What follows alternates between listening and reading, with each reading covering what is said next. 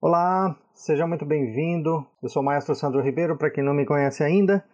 E esses próximos 10 áudios eu vou falar sobre os grandes gênios da história da música, aqueles que trouxeram até nós, até os dias de hoje, o que hoje conhecemos por música atual.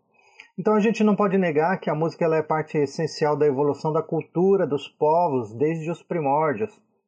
Não se sabe quando a música exatamente começou, mas estudos arqueológicos e imagens primitivas revelam que o desenvolvimento da música se deu a partir de danças e imitações sonoras de animais.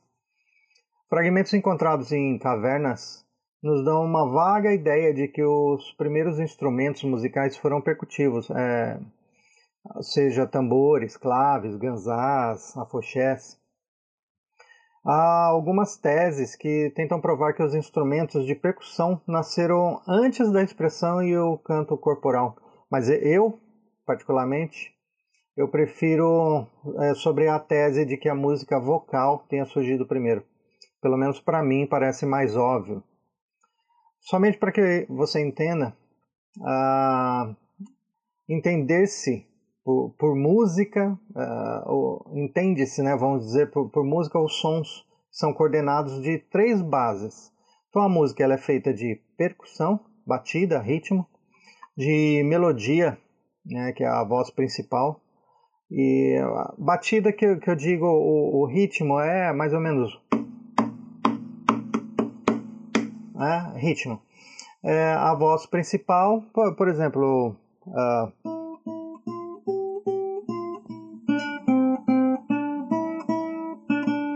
Né? Isso é, é uma melodia. E o acompanhamento, que normalmente são, são acordes, né? Então.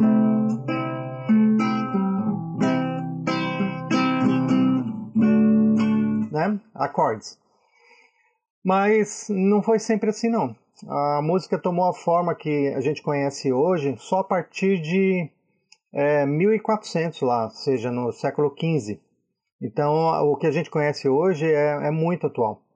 Mesmo assim, de lá para cá, muita coisa mudou no que conhecemos hoje como música moderna.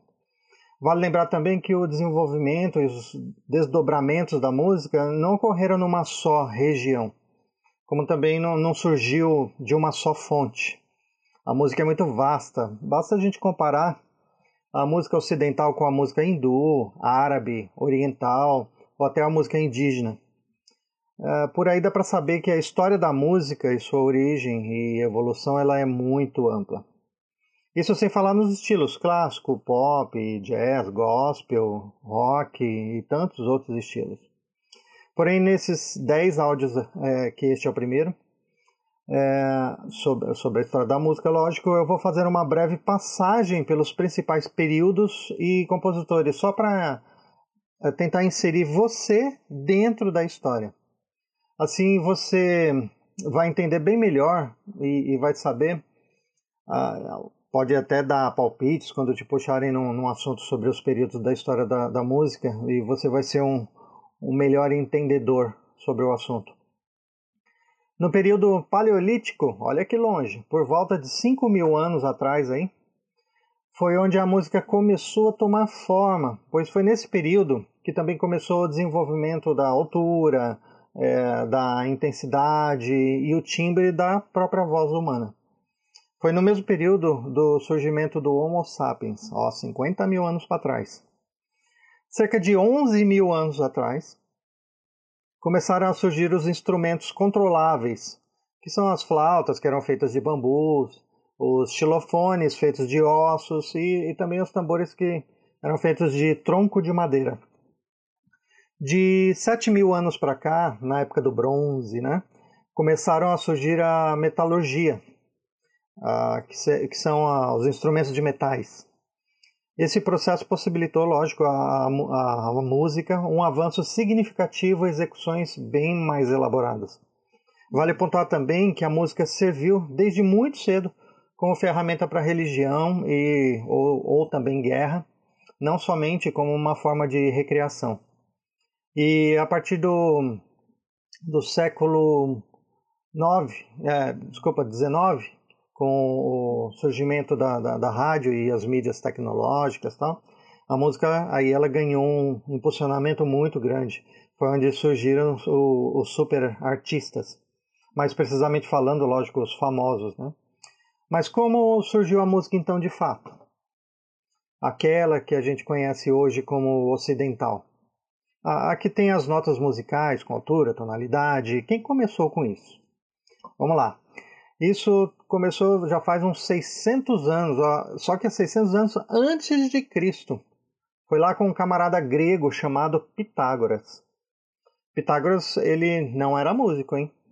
É, e, mas ele descobriu por acaso, para se fazer música, é, o que acontece quando os sons agradam uh, aos ouvidos humanos. Então ele entendeu que é necessário uh, alturas entre sons e que esses sons tenham é, precisa ter relação matemática. É isso mesmo, a música tem tudo a ver com os cálculos matemáticos. Mas olha só o que ele descobriu e como descobriu, de que forma descobriu. Num belo dia, o Pitágoras lá, o camarada grego Pitágoras, ele estava passando na frente de um ateliê de ferreiro e, e ouviu um martelo batendo na bigorna. Então imagina, naquela época lá, o ferreiro trabalhando, batendo com o martelo na, na bigorna lá, para fazer espada, para fazer outras coisas, né? E aí de repente ele ouviu um outro ferreiro batendo com outro martelo em outra bigorna. E aí ele percebeu a diferença entre os dois sons dos martelos, que era um intervalo possivelmente musical. Foi aí que ele resolveu pesar os martelos. Ele descobriu então que se um martelo tivesse exatamente o dobro do peso do outro martelo, os sons deles eram exatamente o dobro. Ou seja, enquanto mais pesado soava uma nota grave quando, quando era batido na bigorna, eu vou, eu vou fazer aqui uma, uma nota ao violão, ó. ó. Né? Faz de conta que esse daqui é a batida do martelo grave, do, do mais pesadão. Né?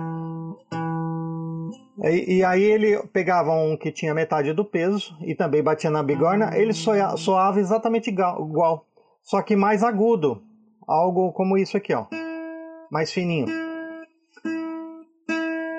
Depois ele fez pesquisas com martelos de diversos tamanhos e descobriu que os sons emitidos eles tinham uma relação matemática com os seus pesos. Então, se você pegar é, um martelo e pegar metade do peso dele, o mais é, pesado teria um som assim, vamos dizer. E a metade do peso, se tocar os dois juntos, pode ver que eles são semelhantes, só mudam ah, na oitava, vamos dizer. Ó. Parece que está tocando a mesma nota, só que um grave e outro agudo. Então isso tem a ver com cálculo matemático. Daí ele teve a ideia de refazer a experiência, só que dessa vez utilizando cordas tensionadas, que é igual a essas cordas do, do violão, né? E aí ele ficou maravilhado com essa descoberta. Cada vez que ele dividia uma corda em partes iguais, os sons se repetiam, só que mais agudos. Então ele descobriu é, quartas de diferença, quintas, é, oitavas, sextas. Ele começou a descobrir a escala harmônica e as tonalidades. Toda vez que eu penso nisso, gente, eu também fico maravilhado, porque a gente ouve música e nem imagina que o princípio de tudo está nos números, nos cálculos matemáticos. E se tudo no mundo pode ser calculado, a música não é diferente não. Então, se as proporções matemáticas são encontradas na natureza, como nas flores, nos animais, nas construções e em tudo que conhecemos, inclusive na música, então podemos dizer que a música foi criada a partir da natureza e podemos dizer, por conseguinte, que a música faz parte de nós. Isso não é incrível? Platão ele chegou a escrever no livro A República. Eu li esse livro, é, é, lindo isso, que tem o mito da caverna, enfim. Platão, quando escreveu A República, é, ele disse o seguinte: é que a harmonia musical, a astronomia, a ciência são todas irmãs e que a mãe é a matemática e o pai é o universo. Olha que lindo isso. Então a música ela faz parte do universo, de um contexto, de um todo. Não foi uma, uma coisa que aconteceu e é meramente inventada. A escola pitagórica ela sustentou que o número está presente na origem de todas as coisas. Todas as proporções estão em harmonia. A própria música é pura harmonia, porque suas proporções são exatas. Pitágoras, é, ele não foi compositor, não fez nenhuma música, mas vale a pena começar esses áudios por ele, porque ele é fundamental para que o conhecemos hoje por música, é, pois foi ele que descobriu o fundamento físico da consonância. Pitágoras é, sustentava que a música leva a mesma proporção matemática da ordem cósmica, olha isso. E ele também, Pitágoras, descobriu na música a proporção áurea. A proporção áurea ele é um cálculo matemático que busca a perfeição em tudo: imagens, sons, objetos e tudo mais que você possa imaginar.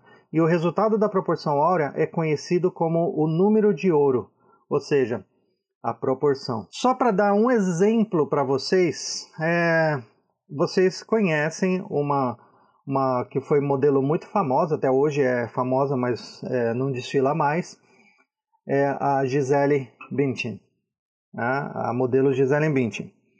E aí às vezes a gente se, se pergunta, nossa, como que ela chegou no nível que chegou? É, no sucesso que chegou, por que, que ela saiu em todas as revistas. Eu vou dizer para vocês agora. Porque se fizer um cálculo matemático é, no rosto dela, as proporções são exatas, perfeitas. Isso significa que, se fotografarem ah, do lado direito dela, ou do lado esquerdo dela, ou de frente, todas as medidas são exatamente iguais ela conseguiu chegar no que a gente chama de número de ouro, que é a proporção do cálculo matemático, a proporção áurea. Espero que vocês tenham gostado desse primeiro áudio sobre a história da música e os próximos vão estar incríveis. Espero que seu dia seja como a proporção áurea, lindo e perfeito. Um abraço e até a próxima.